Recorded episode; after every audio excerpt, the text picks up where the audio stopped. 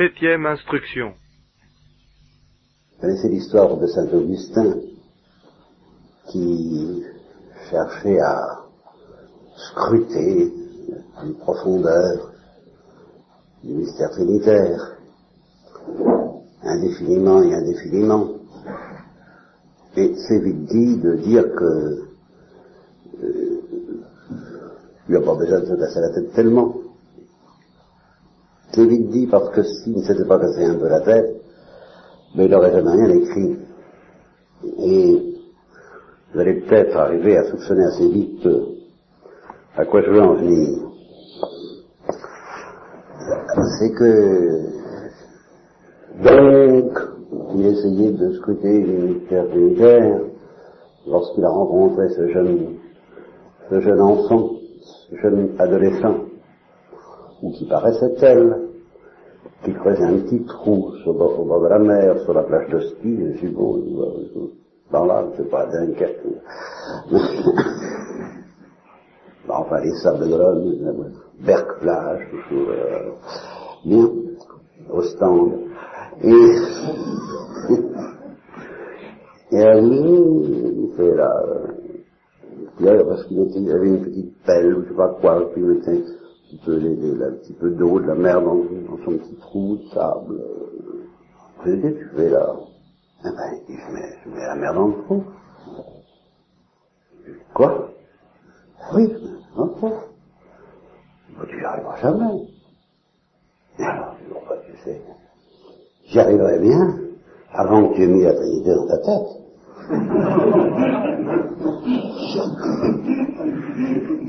Et alors c'était un ange. Bien.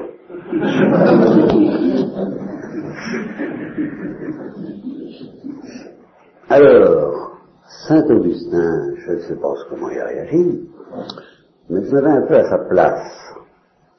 J'ai dit, d'accord, il ne faut pas me demander de. Si je m'arrête, il y a un moment où on se dit en effet, ça va bien comme ça. Oui, ça va bien comme ça. J'ai essayé de scruter un peu avec vous le mystère de la gratuité, trinitaire, surnaturel, le oui et le non. Euh, ces choses me dépassent, ces choses vous dépassent. Bon, vous me dites, bon, il n'y a pas besoin de s'en faire, il n'y a qu'à prier. Bon, eh ben j'en dis autant. et alors, à ce moment-là, vous n'avez plus qu'à prier pour moi et pour voir. N'est-ce pas? Bon, vous ne seriez pas convaincu, eh bien, je pourrais vous jouer un tour, qui m'est arrivé de jouer d'ailleurs involontairement à certaines communautés, je me rappelle en particulier certaines communautés de carmélites qui voulaient que je prêche à tout prix, alors que vraiment j'en pouvais plus. Et sans vouloir, je leur ai fait le coup de Voltaire. Alors ça, vous ne le connaissez peut-être pas.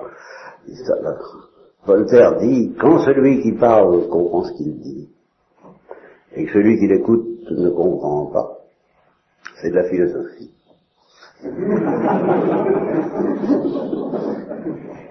Mais, quand celui qui parle se met à ne plus comprendre à son tour, c'est de la métaphysique.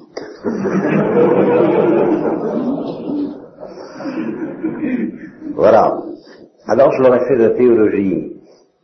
Et je suis au bord avec vous en ce moment de ne plus comprendre ce que je dis. Je le sens bien. Et alors là, euh, les carmélites, devant une démonstration brillante de ce qui se passe quand celui qui parle ne comprend plus ce qu'il dit, là, ils ont dit oui, on comprend, on comprend.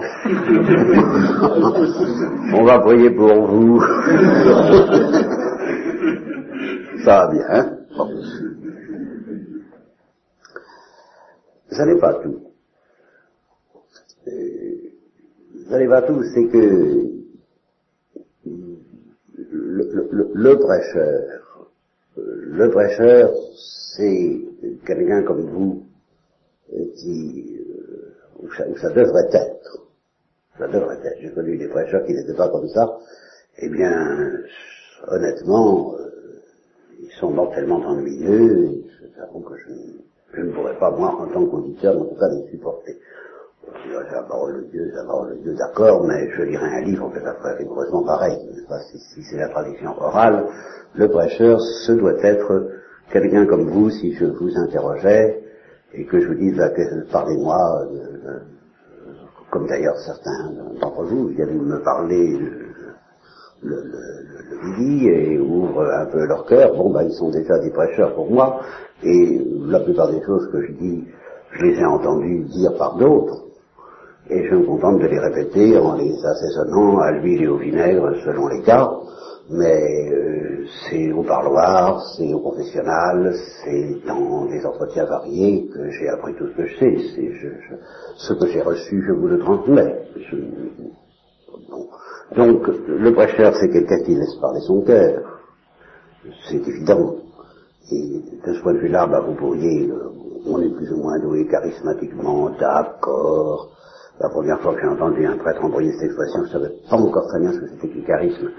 Euh, bien que j'ai entendu parler de ça, mais enfin tout de même j'ai été très surpris parce que euh, c'était une, de mes toutes, premières retraites, et alors j'y allais, j'y allais, alors là j'étais pas, j'avais pas peur, hein, n'étais pas du tout paralysé comme je le suis maintenant par justement la profondeur des mystères, en, partie, peut-être aussi la fatigue humaine, c'est une autre histoire, mais la, profondeur des mystères joue un rôle. Joue un rôle.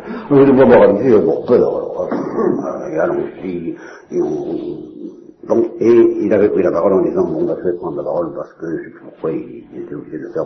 Je n'ai pas votre charisme. Je n'ai pas compris ce que ça voulait dire. Je n'ai pas compris ce que ça voulait dire. Je n'étais pas content. Parce que j'avais l'impression de parler avec conviction, point final. Sans charisme spécial, avec, conviction.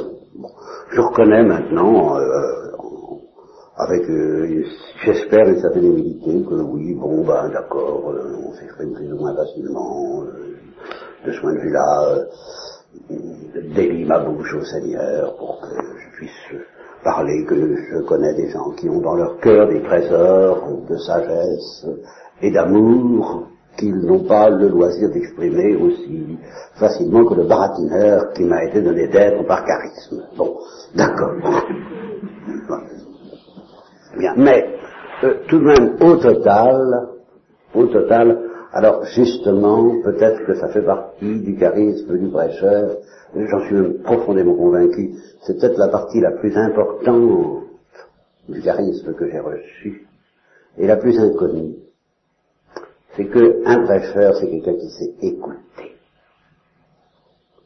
Avant tout. Et euh, si l'un d'entre vous est habité par l'amour de Dieu, vraiment habité par l'amour de Dieu, et il peut balbutier, je crois que j'ai reçu en effet le charisme d'écouter et d'être archi, archi bon public. Je suis bien meilleur public qu'orateur, croyez.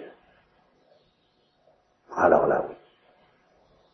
Et c'est parce que justement, je, je crois, ça, ça m'intéresse pas du tout de savoir si quelqu'un parle bien ou parle pas. Ça m'intéresse de savoir et de sentir s'il est habité et alors là, j'ai demandé, ou je n'ai pas demandé en partie, mais j'ai reçu incontestablement le... Je sens bien. Et quand quelqu'un est habité, il peut dire n'importe quoi, ça m'intéresse. Ça m'intéresse. J'achète, comme J'écoute de toute mon âme, de toutes mes oreilles, de tout mon cœur. J'écoute peut-être pas très longtemps, parce qu'une fois que, une fois que j'ai entendu, ça me suffit. Mais j'écoute. Et alors je redis, alors, des moyens du bord qui sont, euh, voilà, euh, je, sais monnayer un petit peu ce que, ce, que l'âme en question ne peut peut-être pas toujours monnayer. J'ai connu un, jeune gravataire qui, en Afrique justement, et, ben, il m'a rien dit et, il m'a parlé considérablement. J'ai écouté. Bien. Tout ceci pour dire que Oui, il n'y a pas un, prêcheur qui, n'est pas bon public ne peut pas être un bon prêcheur. Je dis ça tout de suite en, en, bas. Hein, ça n'existe pas. Il faut être bon public, il faut être et, et, et, avoir un goût, avoir, et il faut être passionné, comme dit Thérèse Davila, qui est justement, qui était une excellente prédicatrice, qui a lire ses livres. C'est passionnant à lire, Thérèse Davila, on lit Thérèse Davila comme un roman, comme Saint Bernard. Alors là, oh, oh, oh, alors Davila, hein, bon.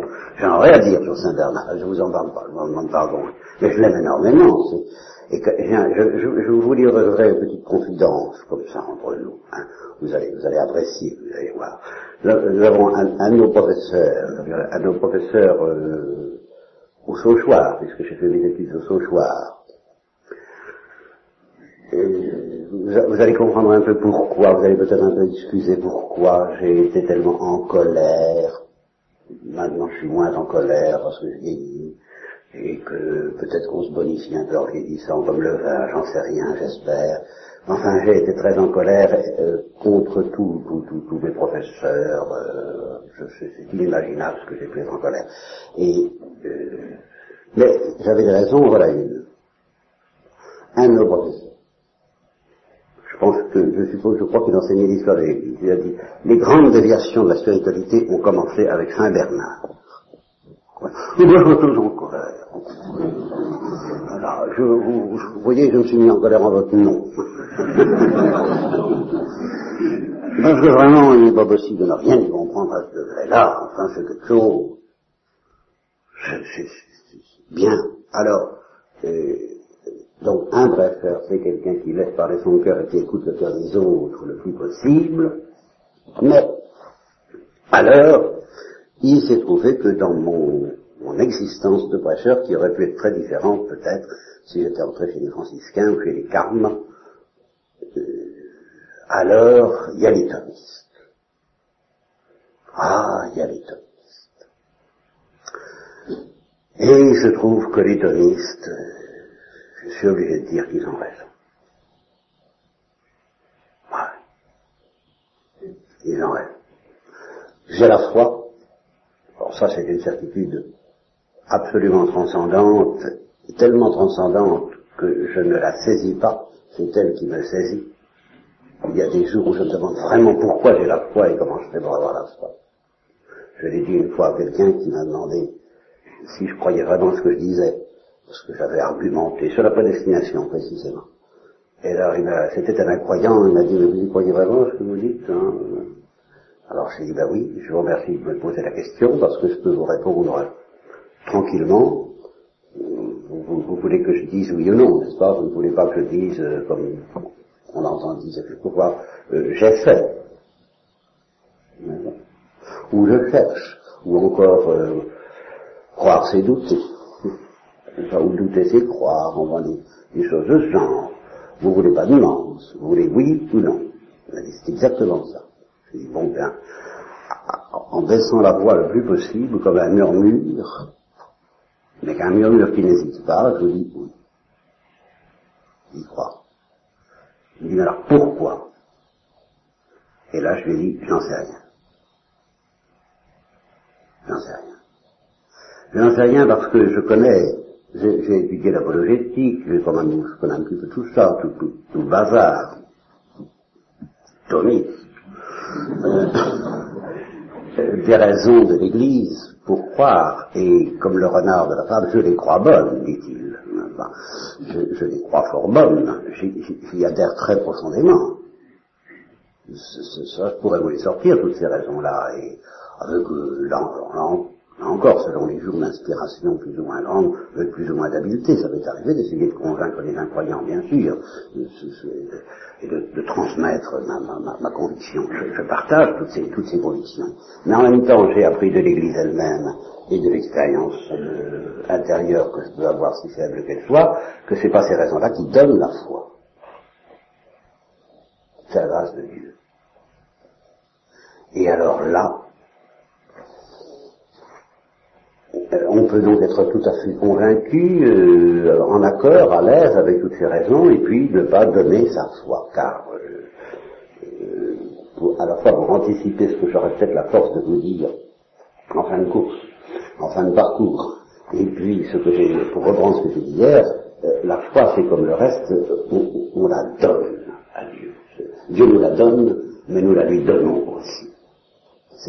C'est encore un don gratuit. Nous donnons gratuitement notre foi à Dieu. Ouais, ça, ça c'est certain. C'est un crédit qu'on lui ouvre, c'est un chèque en blanc. On lui fait un chèque en blanc, voilà. Je, je, je, crois. Je, ne discute pas. Je ne veux pas dire. Je donne ma foi. En fait, je la donne parce que tu me l'as donnée, mais c'est justement le jeu de, l'amour réciproque et de la gratuité du don réciproque. Dieu me donne la foi, il me donne, et il me, et la demande à la foi, il me demande de la lui donner, et je la lui donne.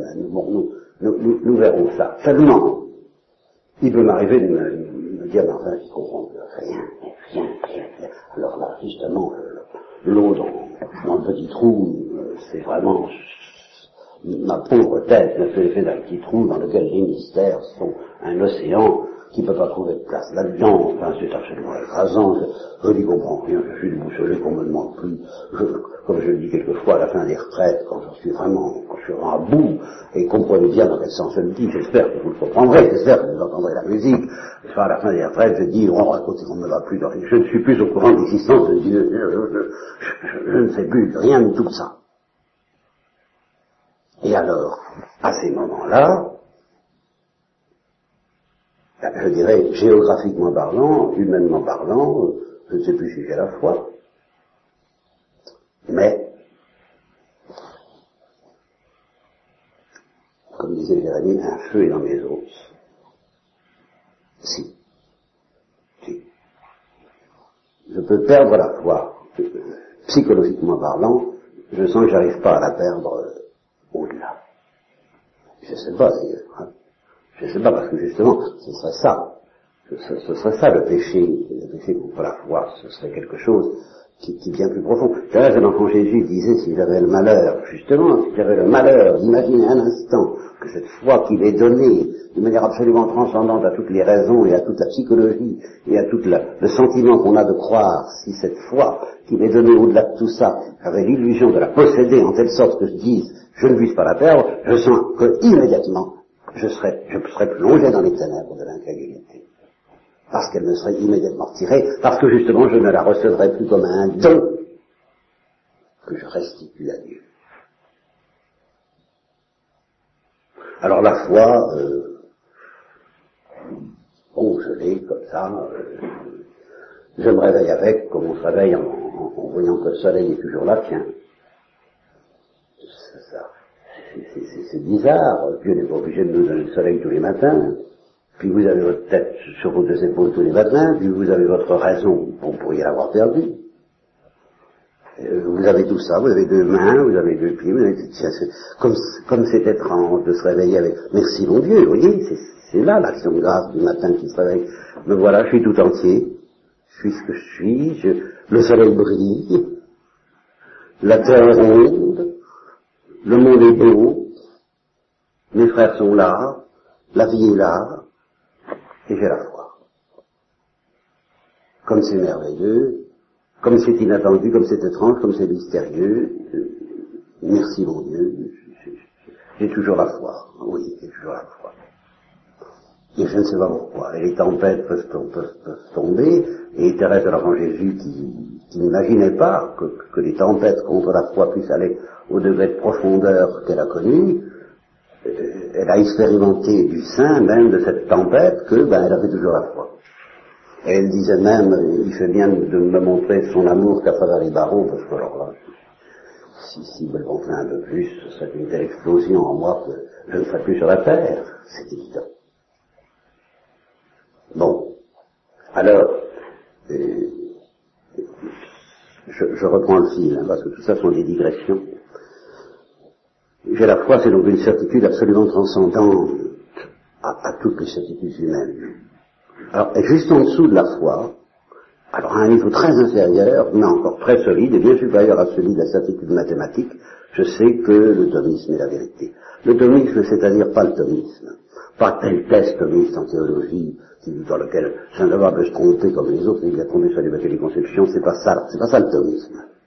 Le thomisme, c'est toute une tradition philosophique et théologique, c'est une tradition philosophique, dont la foi s'est servie, et qui date de Socrate, qui a passé par Platon, qui a passé par Aristote, qui a fait ses preuves, et dont je ne peux pas douter. Là, je ne peux pas douter de ça. Je ne peux pas douter de cette tradition humaine, mais que je crois providentielle et relevant de la gratia sanans.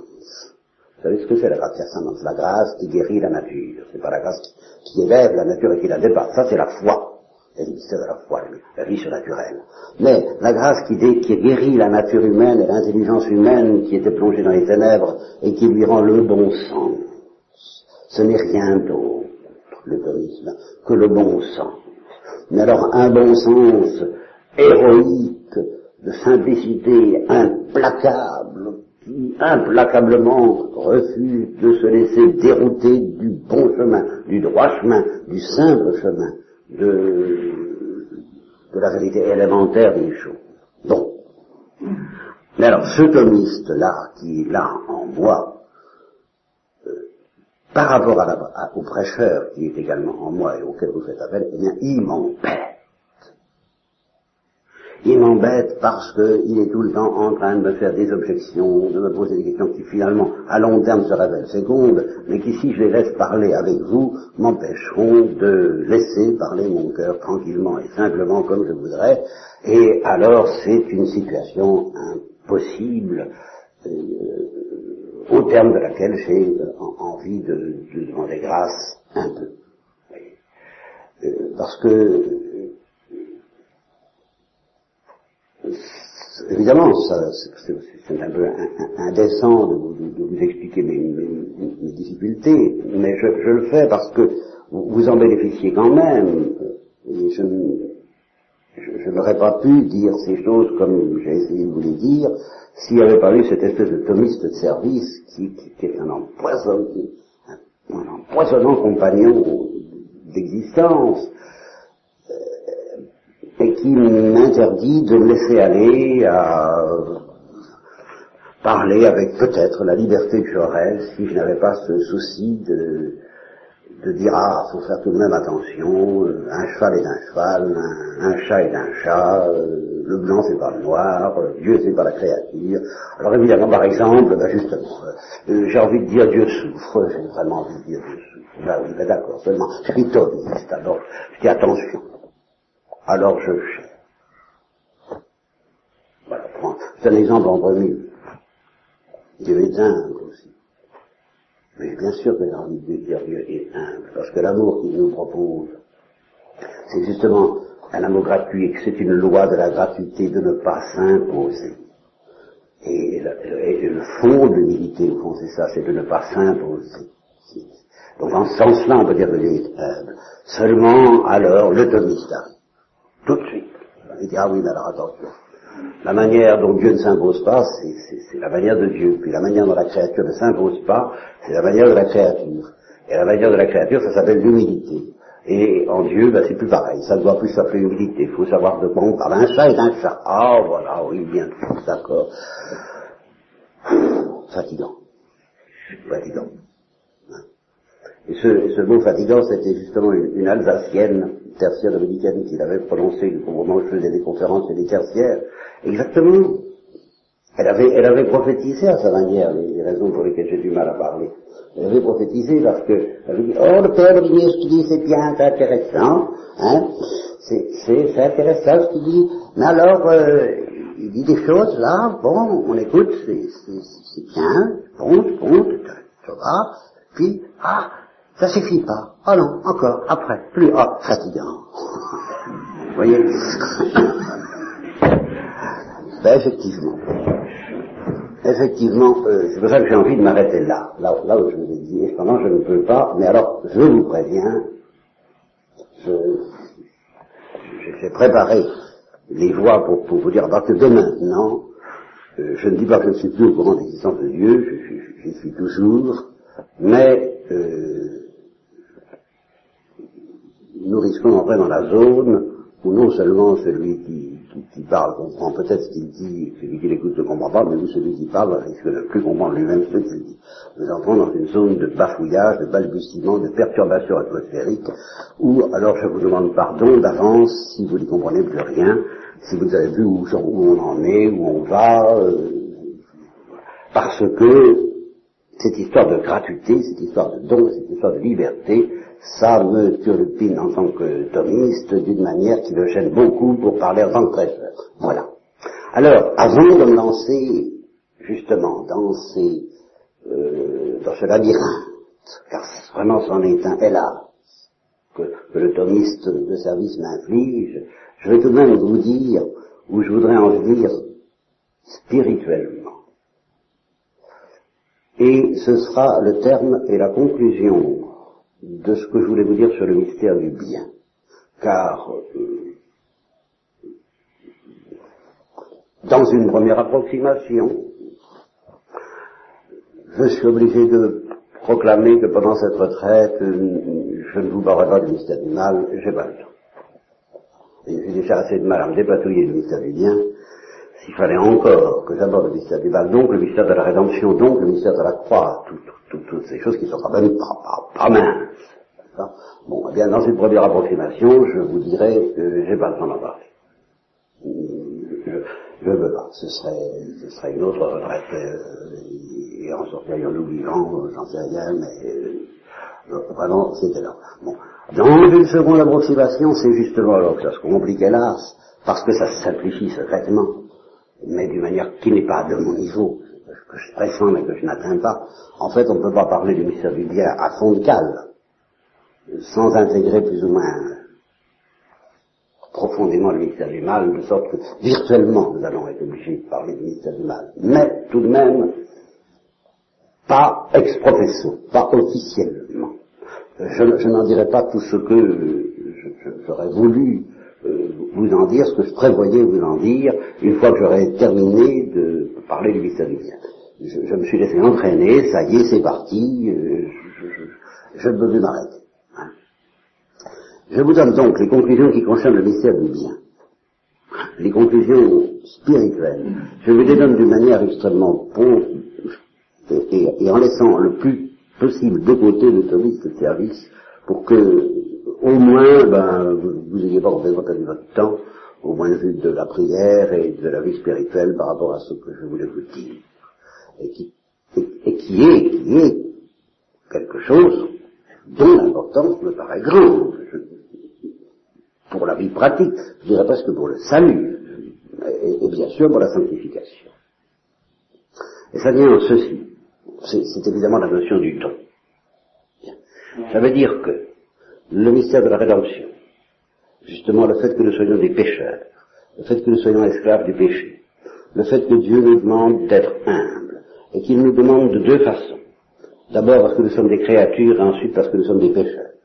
Et je dirais d'ailleurs que c'est déjà, déjà, je, première, première rectification, c'est le contraire. il faut apprendre à être humble comme des pécheurs, c'est-à-dire comme Marie-Madeleine, pour arriver à cette humilité supérieure qui consiste à être humble comme créature, c'est-à-dire comme la Sainte Vierge. L'humilité de Marie-Madeleine qui est beaucoup plus grossière, je suis un pauvre pécheur, un pauvre pécheur, bien, eh bien celle-là nous mène, à force de répéter Sainte Marie, Mère de Dieu, pour nous pauvres pécheurs, euh, et en pleurant, et le don des larmes que nous devrions demander avec les orthodoxes qui ont bien raison d'y attacher une telle importance, le don des larmes, le bouleversement du cœur, de, la contrition,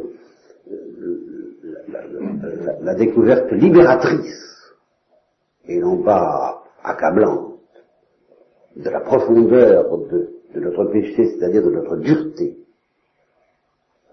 Cette découverte euh, qui nous entraîne dans l'humilité du pécheur, l'humilité de la pécheresse évoquée par Thérèse de Jésus, eh bien, devrait nous mener à cette humilité plus grande encore, plus profonde encore, l'humilité des innocents. Et au sommet de cette humilité des innocents, qui est l'humilité des humilités, qui est la fine fleur, le, premier choix, le, surchoix de, de l'humilité, au sommet de l'humilité des innocents, des saints innocents, l'humilité de l'Immaculée Conception. L'humilité de l'Immaculée Conception disant je suis l'Immaculée Conception. C'est-à-dire justement, ne disant pas je suis une pauvre créature. Ça c'est encore de l'humilité bébête. Ouais. Mais la grande humilité, c'est celle du Magnificat. Et justement, elle a ceci de remarquable, la grande humilité, la grande humilité de Marie, la grande humilité du Magnificat, c'est que pour celui qui n'a pas des yeux pour voir, des oreilles pour entendre, un odorat et des narines convenables, n'est-ce pas, le recta sapere dont nous parlons hier, eh bien, il risque de s'y tromper, il verra pas de différence entre le magnificat de la Sainte Vierge et l'action de grâce du pharisien.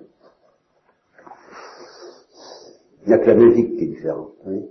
Je vous remercie, Seigneur, je ne suis pas comme les autres hommes. Bon, c'est exactement ce que dit la Sainte Vierge. Merci, mon Dieu, de ne pas être une pécheresse, mais d'être des baptisés C'est exactement, c'est les mêmes paroles. Autre musique. Un sommet d'orgueil, un abîme d'orgueil, et un abîme d'humilité tellement profond que justement parce que nous sommes encore très orgueilleux, nous avons beaucoup de mal à ne pas y voir de l'orgueil. Et c'est déjà le piège que Thérèse de l'Enfant Jésus tendait sans le vouloir à ses sœurs quand elle parlait de d'espérer la sainteté, d'espérer tout du bon Dieu, on a fait trop de confiance dans le monde depuis saint miséricordieux, eh bien on l'a taxée d'orgueilleuse parce qu'elle prétendait à la sainteté. Voilà. Mais oui, évident. Vous savez, c'est vite fait de s'y tromper. Parce qu'on juge les choses selon est-ce que, mon, est-ce que ton œil est méchant parce que je suis bon? Est-ce que ton œil, voilà ce que la Seigneur pourrait nous dire. Et Thérèse de l'Enfant Jésus, que, ce que la Seigneur pourrait nous dire à propos de Thérèse de l'Enfant Jésus. Est-ce que c'est parce que ton œil est orgueilleux? Euh, Non. Le Christ a dit, est-ce que c'est parce que je suis bon que tu es méchant? C'est ça. La Seigneur, je pourrais dire, est-ce que c'est parce que Thérèse est si humble que toi tu es orgueilleux? Et que tu lis sa conduite comme de l'orgueil? Voilà, voilà ce qui t'arrive. Et je me rappelle la réaction d'un de mes amis, la première fois que je, l'avais, je venais d'être converti et lui aussi on s'est converti, on a suivi une trajectoire très curieuse, que, que, je vous livre en passant pour nous détendre, parce que c'est pas du luxe, hein. pas pour moi. Euh, alors, euh, il, était, il avait été dans une très bonne famille, euh, traditionnelle, militaire et catholique et française toujours. bon. Alors, il était de droite. C'était un homme de droite. Et moi, jusqu'à 20 ans, quoi. Et alors moi, euh, ma, ma, pauvre mère qui était veuve, euh, qui était bien, bien, bien démunie l'existence et qui s'était posé, qui avait vu, qui s'était révoltée contre Dieu parce qu'il ne lui avait pas donné ce qu'elle espérait, euh, qui lui jettera la première pierre, n'est-ce pas? Bien. Eh bien, euh, alors elle ne savait plus très bien si elle avait la foi ou si elle n'avait pas, et elle fréquentait euh, euh des gens qui avaient l'esprit un peu moins étroit que ceux d'Action française de ce temps-là. Enfin, je, je, surtout, je ne suis pas politique, hein, j'évoque la politique, qui n'est pas la même chose que d'en faire. Bien. Et alors, euh, elle fréquentait des, des, des socialistes, euh, des gens des libéraux, des enfin, elle était de gauche. Voilà. Et alors j'étais de gauche. Et puis j'avais pas la foi. Et lui, il avait la foi. Puis on a attrapé la vocation tous les deux, à peu près en même temps. Et alors, euh, ça se passait en 1945, au moment où la France commençait à s'engager dans cette notion du pays de mission, où les prêtres découvraient euh, la condition ouvrière, et il a embarqué, il a embarqué, il a suivi le mouvement, et moi j'ai découvert le thomisme. Alors on s'est rencontrés, on s'est rencontrés comme deux, on était donc sur deux rives du même fleuve, l'un lui à droite et moi à gauche, ça. Et puis au moment de la conversion, on s'est croisés sur le pont, et puis on s'est retrouvés, moi à droite et lui à gauche.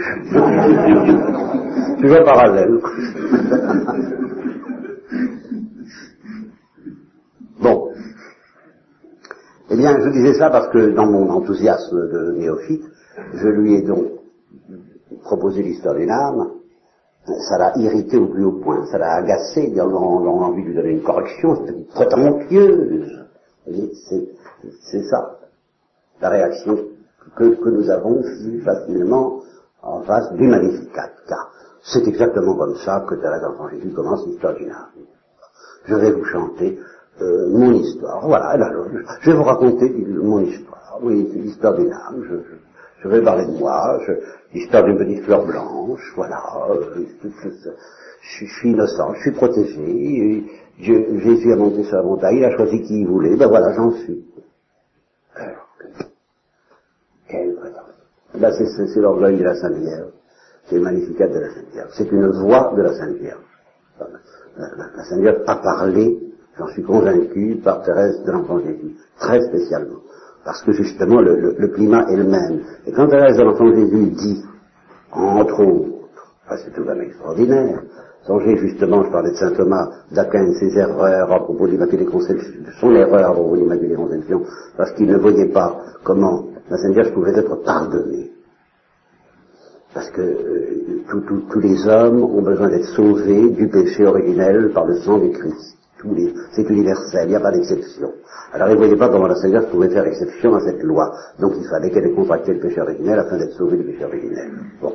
Il y a des de l'enfant Jésus savez un petit peu comment l'Église a corrigé tout ça, je, vous fais grâce, je ne peux pas faire de thomisme avec vous, justement ce, pauvre thomisme qui se trouve euh, apparemment mis en échec, et euh, elle dit, j'ai longtemps jalousé les pécheurs parce que l'on disait, les pécheurs, du fait qu'ils sont convertis, ils offrent à Dieu une qualité d'amour que jamais les justes ne sont capables de lui offrir ceux qui n'ont pas besoin de conversion. Il n'y a plus de choix dans le ciel pour un seul pécheur qui se repent que pour 90 justes qui n'ont pas besoin de se repentir. Et comme le dit le, Christ dans l'Évangile, celui à qui on pardonne peu aime peu. Ah, comme je suis jalouse, moi je voudrais bien qu'on me pardonne beaucoup pour pouvoir aimer beaucoup. Et je voudrais bien avoir commis tous les péchés de la terre pour pouvoir justement être pardonné de tous les péchés de la terre en vertu d'un amour infini auquel je pourrais répondre par un amour infini, tandis que me voilà prisonnière du fait que je n'ai pas péché.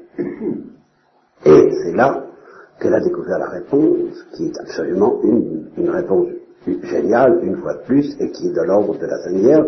Imaginez deux enfants qui, euh, qui court au-devant d'un accident, et l'un tombe dans l'accident, il est, immédiatement son père vole à son secours pour le guérir, et puis il vole aussi au secours de l'autre qui va tomber dans le même accident, et il le préserve juste avant. Ben, lequel doit être le plus reconnaissant? Et elle inverse la parabole. Ben, celui qui a été préservé, il a été plus pardonné que l'autre. Et Elle a donc génialement compris cela, que la Sainte Vierge a certainement plus génialement compris encore, ce qui me faisait dire que la Sainte Vierge et Marie-Madeleine versaient les mêmes larmes que l'une et l'autre sur les mêmes péchés, parce que l'une et l'autre ne regardaient pas les péchés ni elles-mêmes, mais le cœur de Christ blessé par le péché, et elles communiaient dans la même gratitude éperdue en face de la même miséricorde qui avait pardonné aux deux, mais plus encore à la Sainte Vierge qu'à Marie-Madeleine. Voilà le Magnificat. Bien. Alors, euh, tout ça pour vous dire que cette humilité, dont nous sommes loin, c'est une petite remarque comme ça, en passant, l'humilité qui nous est demandée, et l'art de se faire pardonner ses péchés, c'est-à-dire de choisir la miséricorde de préférence à la justice. Nous y arriverons dans la mesure où justement nous comprendrons que Dieu se fait mendiant de notre pauvreté, de notre misère, de notre humilité, de nos péchés, et qu'il nous dit, veux-tu me les donner? Et que notre réponse ne peut être que gratuite, et que si nous n'entrons pas dans le jeu de la gratuité, nous n'y arriverons pas. Ni à être humble, car l'humilité c'est la vérité d'accord, et l'humilité, c'est pas purement et simplement l'acceptation de la vérité ou la reconnaissance de la vérité. La reconnaissance écrasée de la vérité dans l'adoration, Dieu sait s'il croit à l'adoration, mais l'humilité, c'est un don gratuit de notre néant. Et l'humilité du pécheur, c'est un don gratuit de notre misère de pécheur. C'est tout ce que nous avons à donner à Dieu. Et inversement, Dieu est le seul à qui nous puissions donner ça. C'est pour ça qu'on peut dire comme Michel, qui est comme Dieu? C'est-à-dire qui est le, seul à qui nous puissions donner ce que nous avons de plus intime, de plus profond, qui nous définit de la manière la plus profonde, c'est-à-dire en un premier temps, pas trop métaphysique, le péché, et en un deuxième temps, le néant. Ce qui est plus métaphysique, c'est ça, c'est une définition profonde. Eh bien, quand on veut être généreux et donner aux autres, on n'a pas intérêt à leur donner notre péché et notre néant, ils n'ont rien à en faire. Pas? Il vaut mieux leur donner nos qualités, nos charismes, tout ça, tout ce qu'on a de bien. Mais à Dieu, pas ça qui l'intéresse. C'est ce que nous avons de plus profond. Ce que nous avons de plus profond, c'est notre misère et notre néant. Mais ça, nous pouvons gratuitement lui en faire cadeau ou non. Ou non. C'est libre c'est gratuit. Et c'est trinitairement gratuit, qui est incombe. C'est qu'on limitera la vie trinitaire dans la mesure où nous accepterons de faire à Jésus le cadeau d'avoir la joie de nous pardonner et de nous guérir. Nous sommes riches de ça. Et lui, il est pauvre et mendiant de notre consentement à lui donner ça. Veux-tu jouer avec moi? Veux-tu jouer aux au, malades Veux-tu jouer au docteur Aux malades et aux médecins Je ne suis pas venu appeler les bien portants, mais les pécheurs et les malades. C'est-à-dire ceux qui comprennent, qui, font ça pas d'abord pour être guéris, car ça, pas bien sûr, je comprends bien que vous ayez envie d'être guéri, c'est bien naturel, hein, mais ça suffit pas. Voilà. Si vous venez vers moi uniquement pour que je vous guérisse et puis au revoir quand je vous aurai guéri, ben on pas, va pas pouvoir s'aimer. Si vous venez vers moi parce que vous comprenez que vous allez me faire plaisir, et, plus profondément que tout, à, me donner le plaisir de vous guérir, alors nos relations dureront au-delà du moment où je vais vous guérir. Et rentreraient bien de plus en plus belles parce que je pourrais vous dire éternellement, tu m'as donné quelque chose. Tu m'as donné ta misère, tu m'as donné ta maladie. À mon tour, pour l'éternité, je te donnerai ma santé, ma joie, et, dès maintenant, je vais te donner ma guérison, ma miséricorde et mon pardon. Mais à condition que tu fasses ça pour me faire plaisir. Et la vraie supplication, c'est une supplication qui est un cadeau. On ne supplie bien que si on se met dans une attitude de faire à Dieu le cadeau de supplier parce qu'on pourrait s'en passer. On pourrait lui dire, comme ils disent beaucoup, bah, tu as besoin, Qu'est-ce que je fais euh, t'embêter à gratter ton paillasson pour que tu me fasses une Tu connais les besoins, tu sais que je suis malade, bon, j'ai pas besoin de parler, j'ai pas besoin de chanter, j'ai pas besoin de gémir, gémir, pleurer, prier est également là. Et puis voilà. voilà. Je sais que je suis rien, je sais que je suis pécheur, à toi de jouer, je m'abandonne. Ah, tu peux me faire un cadeau. Tu peux m'appeler au secours, pour me faire plaisir, pour me donner ce dialogue irremplaçable parce que sans que tu t'en doutes, tu t'en doutes pas du tout, mais si tu veux bien faire le plaisir d'appeler au secours, et pas seulement de constater ou de t'en remettre, mais d'appeler au secours, eh bien tu ne t'en doutes pas, mais tu entres dans la danse trinitaire, qui est une danse de joie et d'amour. Et j'essaierai ce soir entre autre chose de ne pas oublier, et je vous demande de me le rappeler, c'est une forme publique ou privée, ça m'est égal, quelque chose de très important à ce sujet, à propos de l'agonie du Christ et de la manière dont le Christ a fait un cadeau à son Père au moment de l'agonie. Un cadeau qu'il ne lui a jamais fait avant. C'est pour ça que l'Épître Hébreu dit qu'il a appris à être obéissant par amour.